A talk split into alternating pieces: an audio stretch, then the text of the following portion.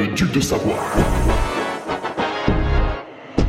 En direct des Alpes.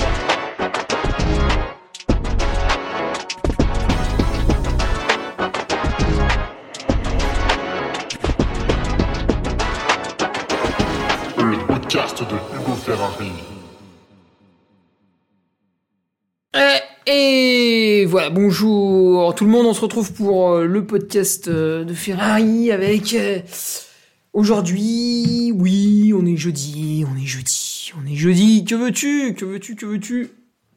Malheureusement, organisation du Trail Niveau Var qui m'a forcé à décaler cet enregistrement aujourd'hui, ça y est, les clés sont rendues à la mairie, ça y est, on est peinard alors, podcast euh, numéro 260. Pourquoi l'UTMB se déroule fin août?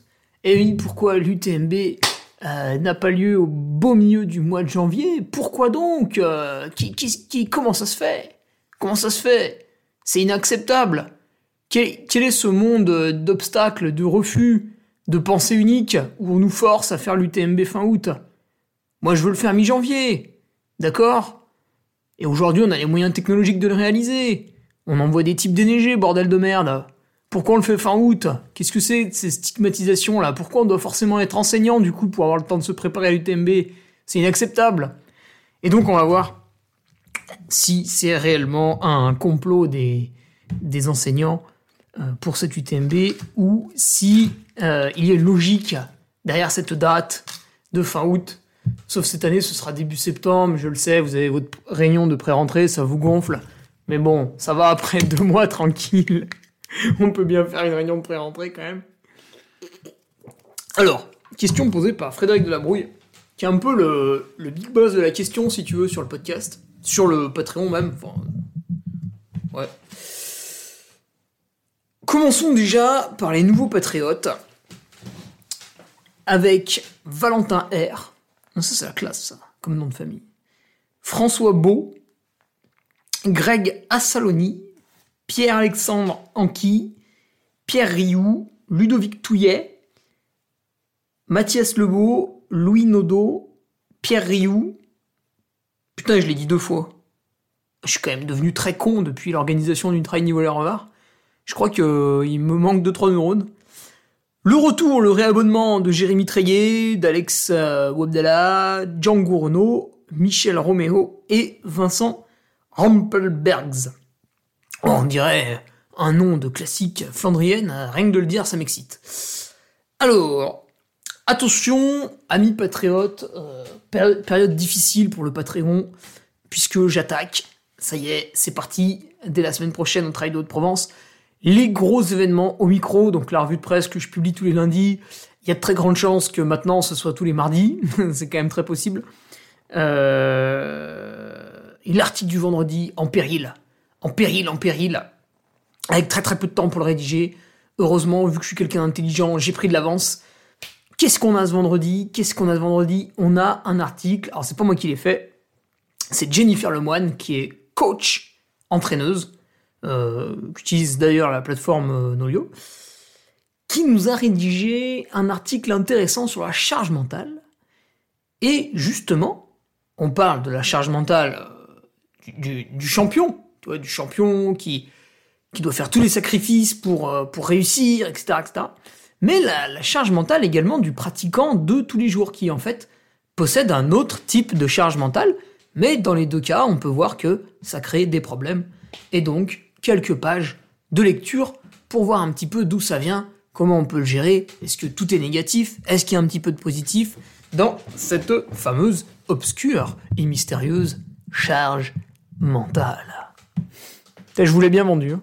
Là, franchement, si vous vous abonnez pas, après un tel teasing, moi je comprends pas. C'est- quand même largement mieux que les mecs qui te demandent de mettre 5 étoiles sur leur podcast. Euh, moi, je suis même pas référencé sur Apple Podcast parce que j'ai essayé de le faire un jour, ça a bugué, euh, ça m'a gonflé, j'ai jamais réessayé. Voilà, pour te dire mon, mon degré d'implication euh, dans la promotion du, podcast. Alors, speaker, parlons-en. C'est maintenant, c'est le money time. Tiens d'ailleurs, en parlant de monnaie, effectivement, elle va tomber. Euh, je serai ce week-end, ce dimanche, dimanche 14 mai, ami paroissien. Je serai au Traiso Budget. Alors, le Budget, si tu connais pas, c'est normal, il est plus axé saucisson que, que Bayou TMB, tu vois, tu vois ce que je veux dire. Euh, mais très sympa. Très sympa parce que, en fait, on fait le trail à côté du four du village. Et du coup, on fait griller des pizzas absolument, enfin, on fait cuire des pizzas absolument énormes. Et après, on se baffre avec ça en attendant les arrivées des, derniers. Euh, je sais pas, je crois que c'est un peu après le milieu d'après-midi, donc ça dure de 8h à 16h en gros, très sympathique. Voilà, trail sous budget, 40 bornes, 19 bornes, 13 bornes, les courses enfants, de quoi passer une très très belle journée. C'est ce dimanche dans le budget, un très joli coin de l'Ain où j'aime beaucoup faire du vélo. Voilà. Euh, d'ailleurs, si vous participez à ce travail de budget, travail saut budget, n'hésitez pas. Si vous voulez des bières de récup livrées gratuitement, sans frais de port, zéro, banco, rien du tout, l'inflation connaît pas, euh, n'hésitez pas à m'envoyer un petit message. Point de vue athlète, euh, c'est un c'est un peu la merde, je vous le cache pas. je reviendrai en détail sur Patreon sur qu'est-ce, qu'est-ce qui m'est arrivé la fin du monde, euh, la détection euh, d'un cancer, euh, une tétraplégie suite à une chute. non, non, rien de tout ça, rien de, rien de vraiment très grave, mais des trucs qui t'empêchent de faire du sport de haut niveau pour un petit moment. Voilà, qui est bientôt derrière moi, mais qui était pénible à traverser. Et que je retraverserai, puisque quand on fait l'aller, on fait le retour. Euh, voilà, je reviendrai là-dessus sur Patreon la semaine prochaine, puisque ça s'explique autrement qu'avec quelques mots sur une bête euh, photo Instagram euh, dont vous ne lisez même pas le texte. D'ailleurs, vous en avez rien à secouer, vous voulez juste voir des, espèces de gogoles en short euh, qui posent devant des montagnes avec un petit névé, et puis voilà, ça y est, ça, vous excite. donc ouais, je pense que les réseaux sociaux ne sont pas du tout adaptés au partage de ce genre de contenu. Surtout quand on voit les trucs débiles qui sont en train de poindre leur bout de leur nez. Je ne cite pas TikTok, mais vous m'avez compris. Et puis si, je les cite, parce que c'est quand même vraiment de la merde. D'un point de vue... Euh, ouais, le réassort des chaussettes, c'est ça qui, vous agace pour certains. Je, sens qu'il y en a deux ou trois. Attendez, je caresse un petit peu le chat. Et oui, il vient de se coucher après, après une folle nuit dehors, un petit ravito croquette euh, ce matin. Ah, ça y est, on est parti pour une petite sieste à 13h45, là. Pa. Oh. oh, il est bien.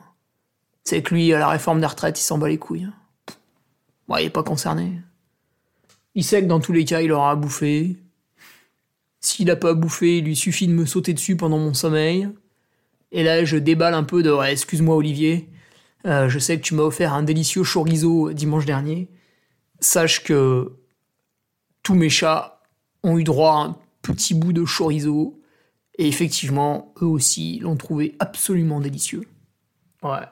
Ah, je peux te dire que le chat, quand il voit du chorizo, il est pas prêt de devenir végan.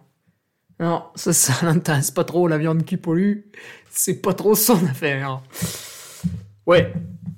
Donc les chaussettes arrivent, euh, pas tout de suite, mais elles arrivent, rassurez-vous. Et oui, ah, mais c'est le problème de faire du Made in France, c'est qu'en France, on a des, on a des jours fériés en fait, ce qui, ce qui n'existe pas en Chine quand tu fouettes des gosses. Parce que bon, déjà le dimanche. Euh, mais alors le jour férié, si tu veux là-bas. Donc ouais, non, nous c'est pénible. Euh, faut rétribuer les salariés à juste euh, titre. on est obligé de les payer décemment. on est obligé de respecter les week-ends. On est obligé de respecter les jours fériés. c'est très pénible hein, de, produire en France. Hein. Mais voilà, du coup, bah, elles vont arriver, hein, les chaussettes, un peu de patience. En attendant, la promo est toujours valable pour les casquettes et pour les t-shirts. Hein. J'ai descendu le tarif de 5-6 euros à chaque fois. Donc allez-y, euh, faites-vous plaisir. En plus, en rangeant le Trainy Voler Revard, j'ai récupéré plein de cartons. Donc je pourrais recycler en vous faisant les envois. ça, c'est cool. Donc allons-y, épisode 60. Attendez, je fais un petit ro. Oula. Pourquoi l'UTMB se déroule fin août? Alors, j'introduisais le podcast euh, d'une manière exceptionnelle, comme, toujours, en vous parlant du complot des enseignants. Eh ben oui, les enseignants, fin juin, c'est fini. Euh, Moi j'en vois qui hurlent parce qu'ils corrigent deux copies du bac en juillet, ça y est, ils ont l'impression qu'ils sont allés étaler du, goudron par 50 degrés dehors avec euh.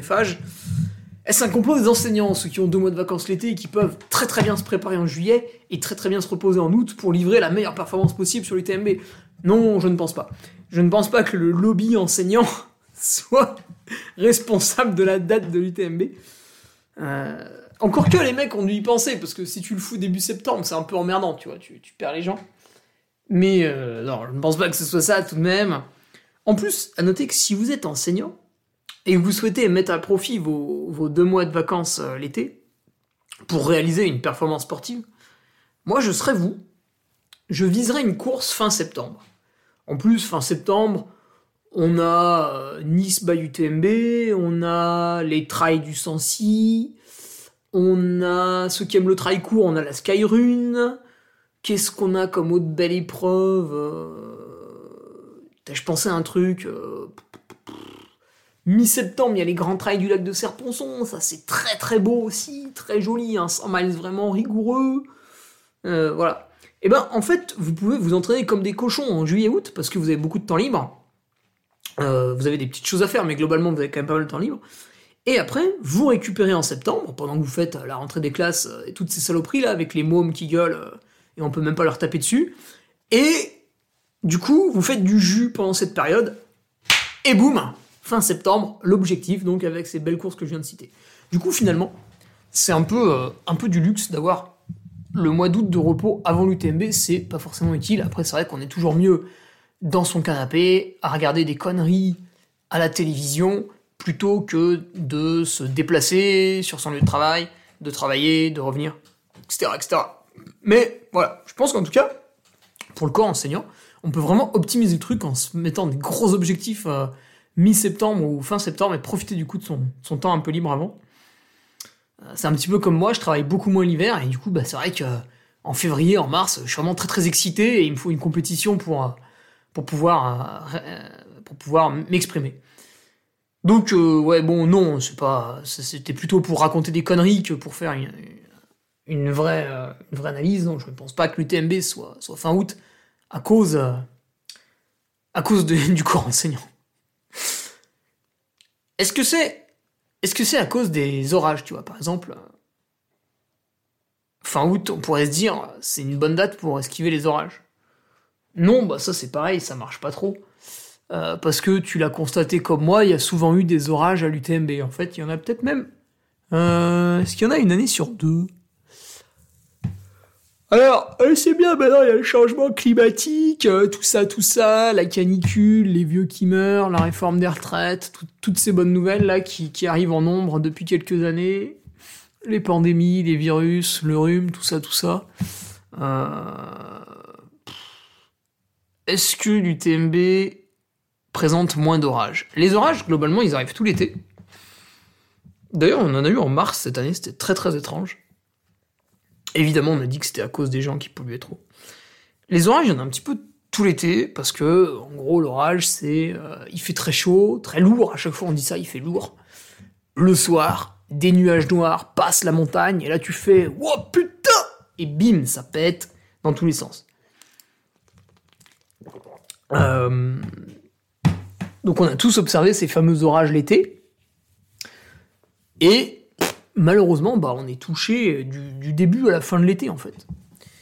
J'ai par exemple le souvenir en 2019, j'animais l'Ultra Trail du Haut-Gifre, donc c'est du côté de Samoin, et c'est très très tôt pour un trail de haute montagne. C'est euh, le troisième week-end de juin. Et sur cet Ultra Trail du Haut-Gifre, et en 2019, on a dû arrêter la course à cause de l'orage.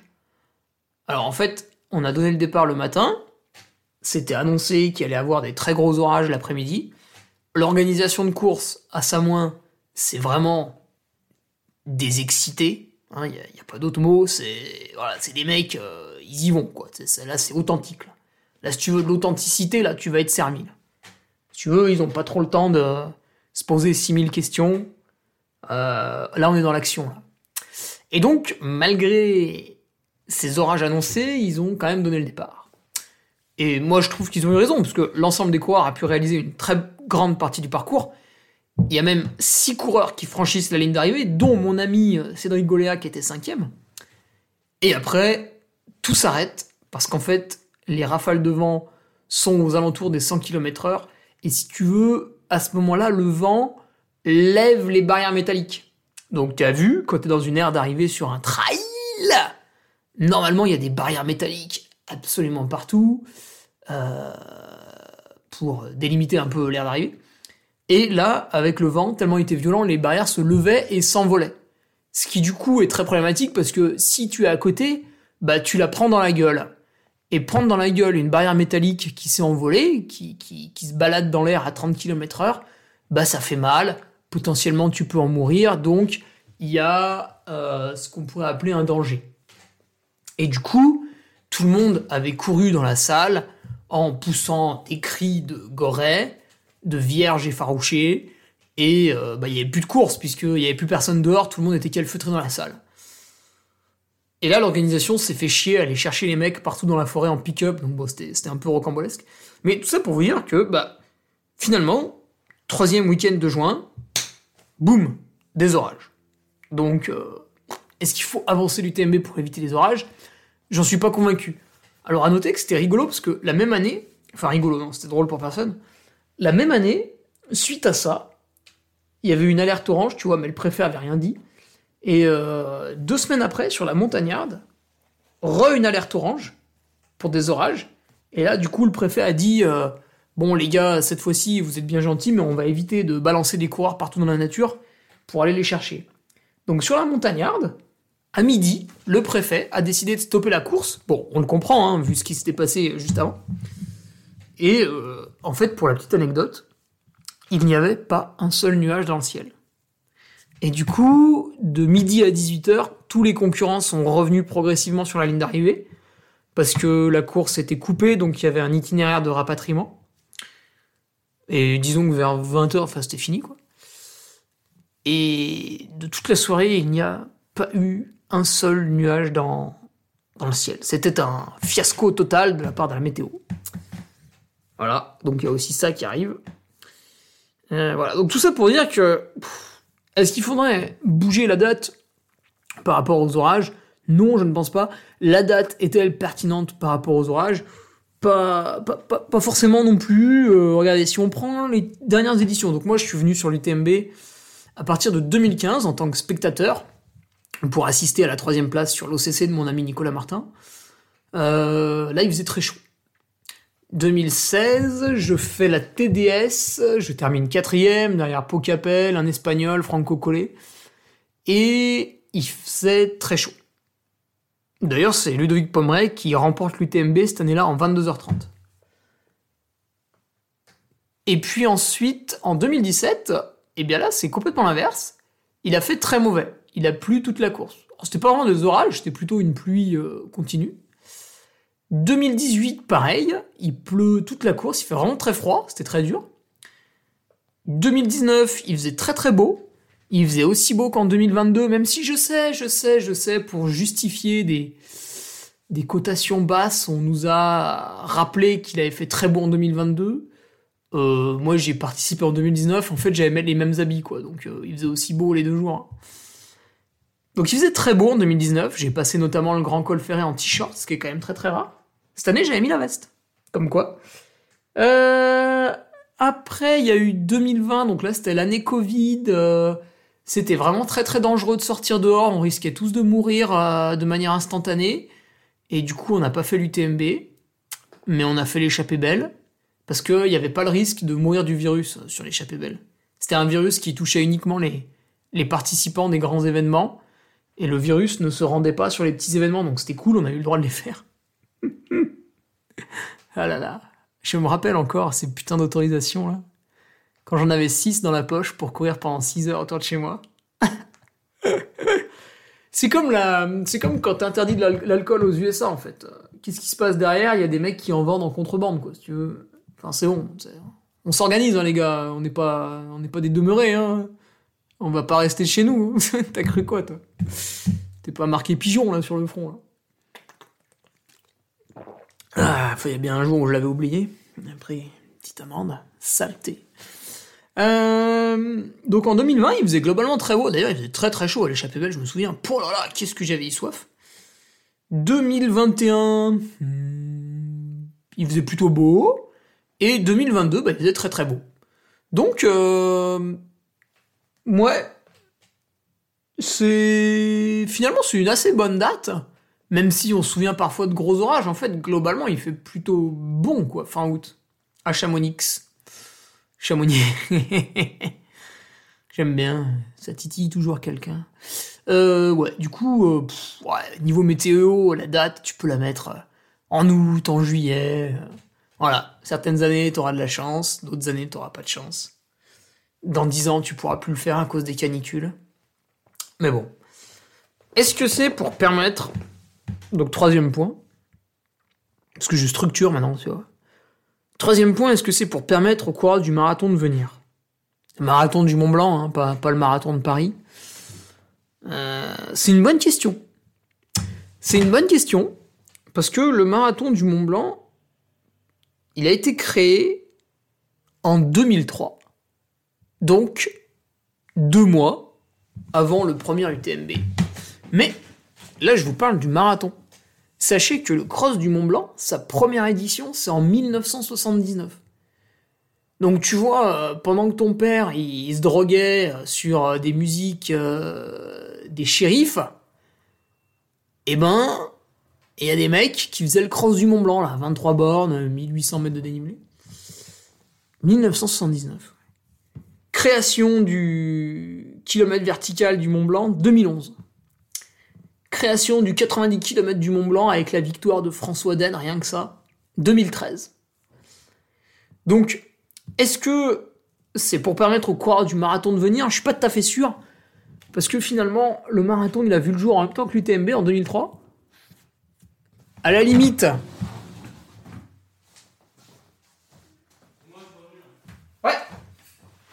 À la limite, on pourrait dire que le que le cross du Mont Blanc drivait déjà quelques coureurs et que ça pouvait potentiellement manquer à l'UTMB, mais à l'époque, en 2003, le nombre de participants était vraiment ridicule, donc euh, il n'y avait pas toutes ces compétitions entre des événements qui ramènent plusieurs milliers de personnes. Donc vraiment là, je ne pense pas. D'autant plus qu'en 2003, il n'y avait vraiment que l'UTMB.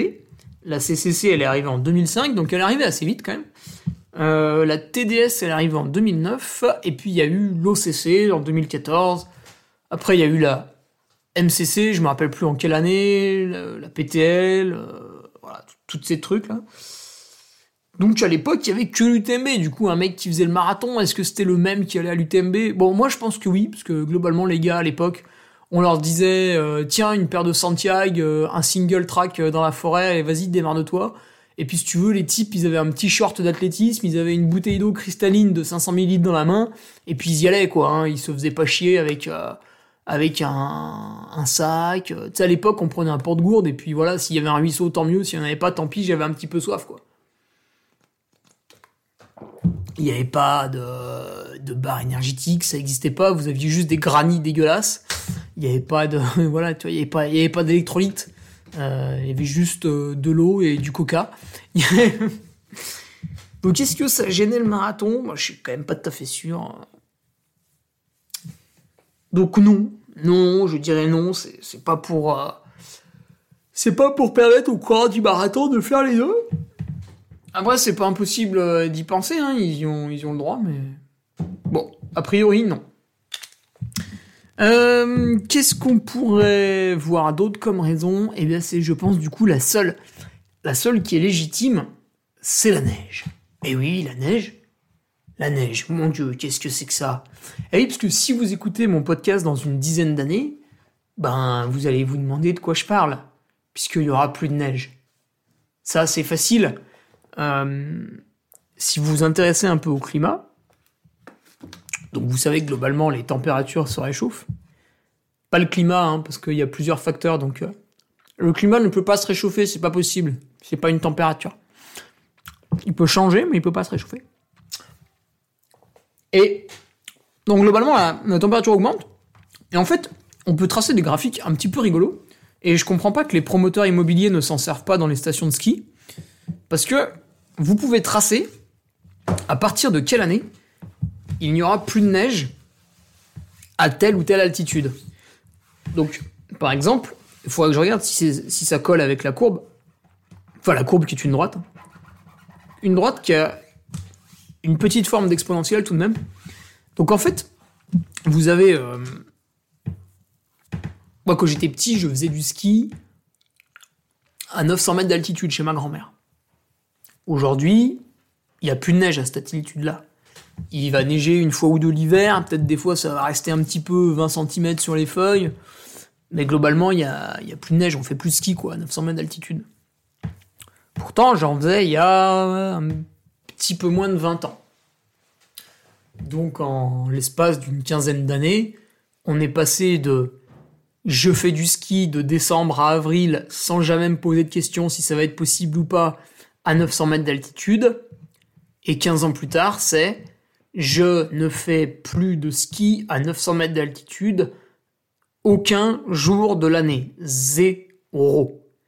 Et vous pouvez continuer à tracer cette courbe et vous verrez en quelle année on ne fera plus de ski à 1500 mètres d'altitude, en quelle année on fera plus de ski à 1800 mètres d'altitude, en quelle année on fera plus de ski à 2000 mètres d'altitude, etc., etc. Donc aujourd'hui, quelqu'un qui s'endette pour acheter un appartement à la montagne, j'espère que c'est parce qu'il a envie de profiter d'une certaine fraîcheur l'été et pas de la neige l'hiver, parce qu'il va être déçu.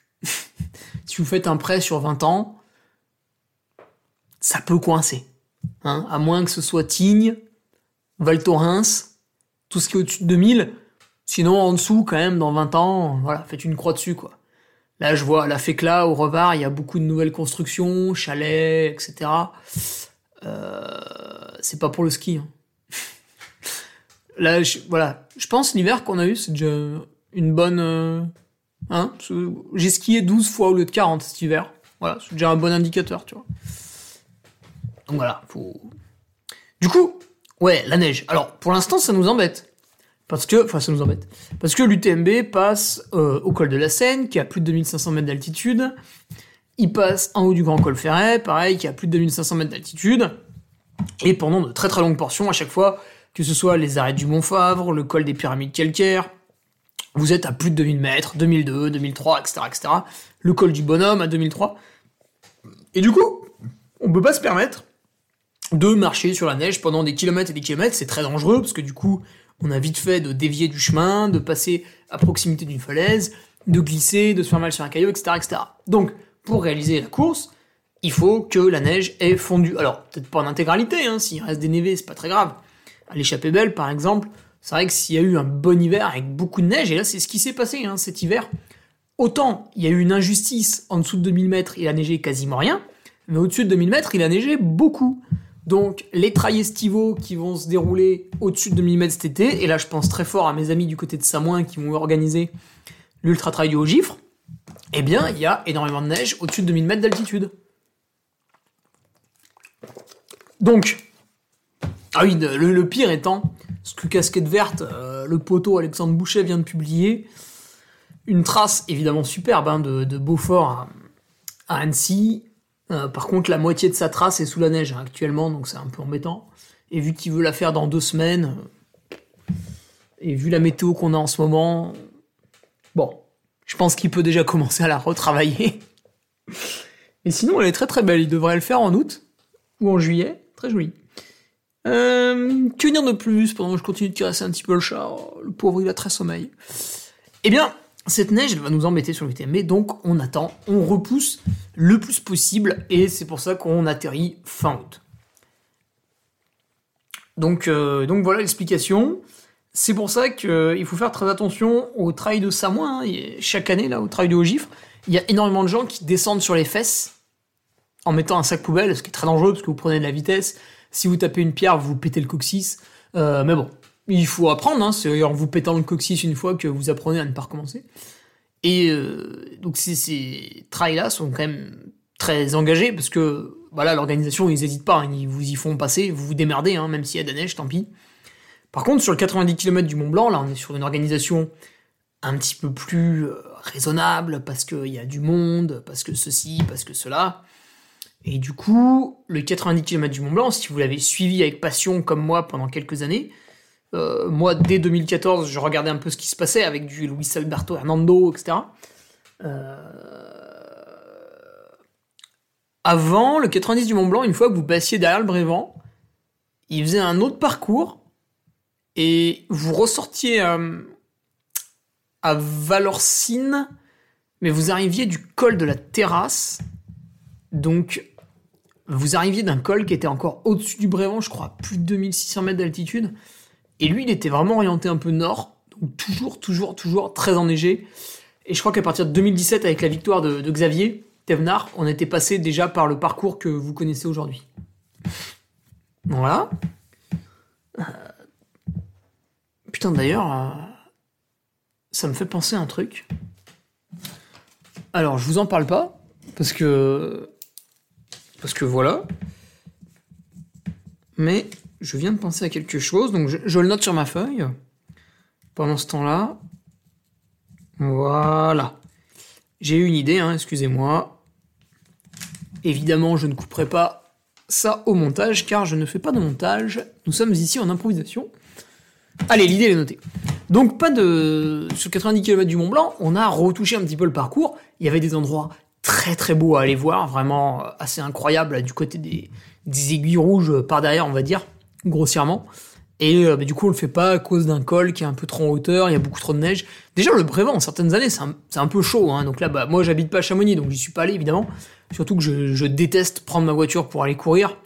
Mais voilà, pour ceux qui habitent un peu, un peu autour de Chamonix, je pense euh, au copain Christophe Gézouin, bah voilà, dites-nous peut-être en ce moment euh, comment c'est le, le Brévent, quoi. Est-ce que c'est est -ce c'est praticable euh, ou pas euh, Voilà, moi je, je. Alors je peux rien affirmer, hein, mais je pense que. Je pense que c'est. que c'est encore pas mal enneigé, quoi. Voilà. Du coup, écoute, Fred, pour faire un petit euh, résumé de, de tout cela, je pense que c'est vraiment la neige qui a poussé l'UTMB à, venir se placer euh, fin août. D'ailleurs, on le voit, tous les trails se sont placés un peu fin août, les trails d'autre altitude. Le trail du Galibier, qui est très très vieux lui aussi, il est fin août. Euh, L'échappée belle, elle est fin août. Voilà. Beaucoup de grands trails alpins, ceux qui passent vraiment très haut, sont fin août. Euh, L'ultra trail du Mont Rose, il doit être en septembre même. Etc. Et en fait, après, il y a eu une petite surenchère, parce qu'une fois que l'UTMB s'est installé fin août, bon, en 2003, c'était sympa, mais sans plus. Une fois qu'ils ont bien grossi, donc je pense euh, vers les années 2010, ça c'est vraiment devenu la, grosse institution. Après, on a passé d'autres caps à partir de 2015. Euh... et surtout 2010-2011, quand, quand Kylian Jornet fait, fait découvrir la course, enfin 2008, 2009 et 2011. C'est d'un coup un vieux randonneur, Marco Olmo, se fait battre par un jeune catalan vigoureux. Euh, alors, Marco euh, allait quand même très très vite, hein, attention. Mais euh, voilà, ça, avait choqué les gens de passer de 60 à 20 ans, en fait, pour le temps du vainqueur. On s'était dit, oh putain, le sport de vieux, finalement, c'est un truc de jeune. Ah, mais il va se blesser, il va se niquer les genoux. Dix ans après, il a mis tout le monde à l'amende, il continue régulièrement de balancer des entraînements hors normes. En fait, il s'est pas du tout niqué les genoux. hein. Toi, c'est sûr, dans ton canapé, tu vas pas les abîmer, tes genoux. Forcément, tu les utilises pas. Eh, c'est comme euh, mon crayon, hein, si je l'utilise pas, euh, j'use pas l'encre. hein. Donc voilà, c'est vraiment à cause de la neige qu'on part fin août.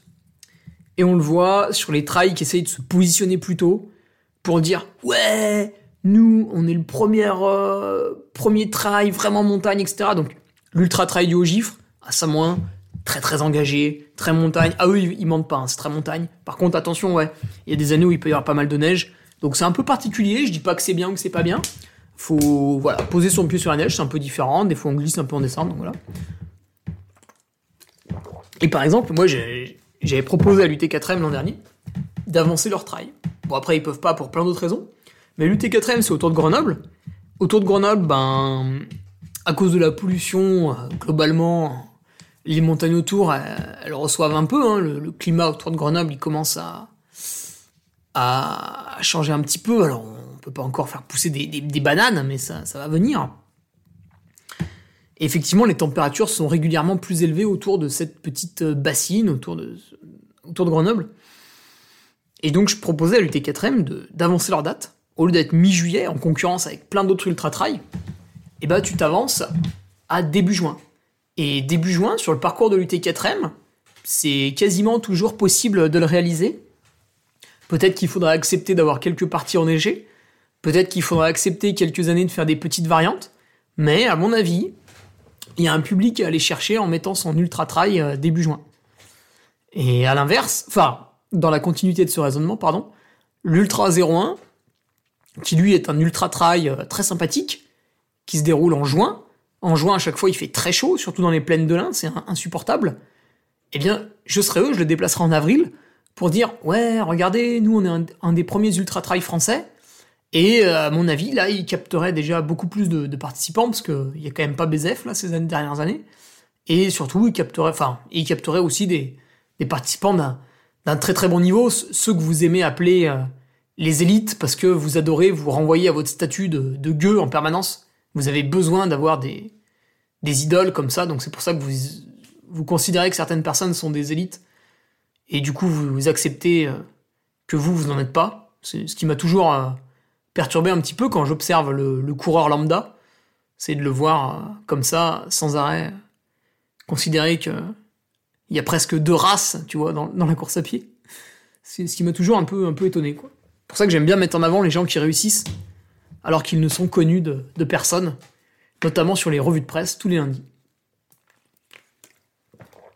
Que dire de plus? Ah oui À l'inverse des trails qui s'avancent en montagne comme ça, enfin qui s'avancent dans l'année pour dire ouais, moi je suis le premier ultra trail en, en montagne, les autres c'est des PD et tout. Euh, ah pardon, un petit propos homophobe qui m'a échappé, j'ai pas vu venir celui-là.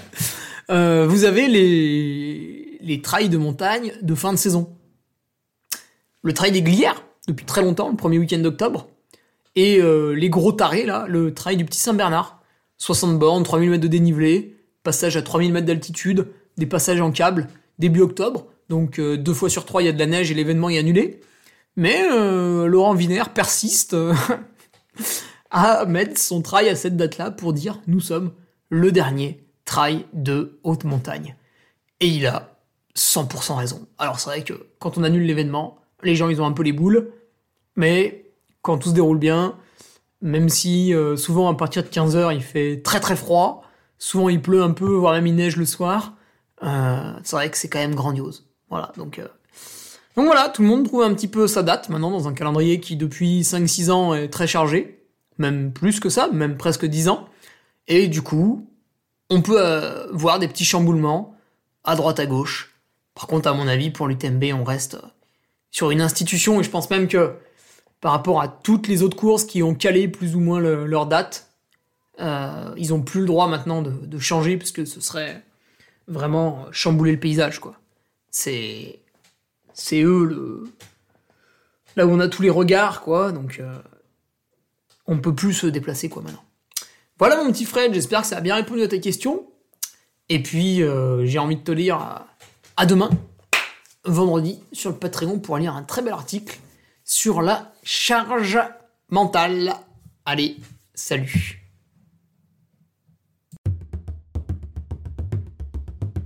Tu viens d'écouter le podcast du Duc de Savoie. Si tu souhaites approfondir avec de pertinents articles d'éminents spécialistes, rejoins le Patreon. Tu feras ainsi partie, en tant que fidèle patriote, de la très prestigieuse Duke Army. Si l'humour est ton leitmotiv et que tu n'as peur de rien, viens sur l'Instagram. Si tu veux espionner le duc, car tu es vil et sournois, son Strava est également à ta disposition. Enfin, si tu es vieux, presque sénile et ou débute dans les réseaux sociaux, contente-toi de suivre sa divine page Facebook, les liens sont dans la description, que Dieu te garde, et à la semaine prochaine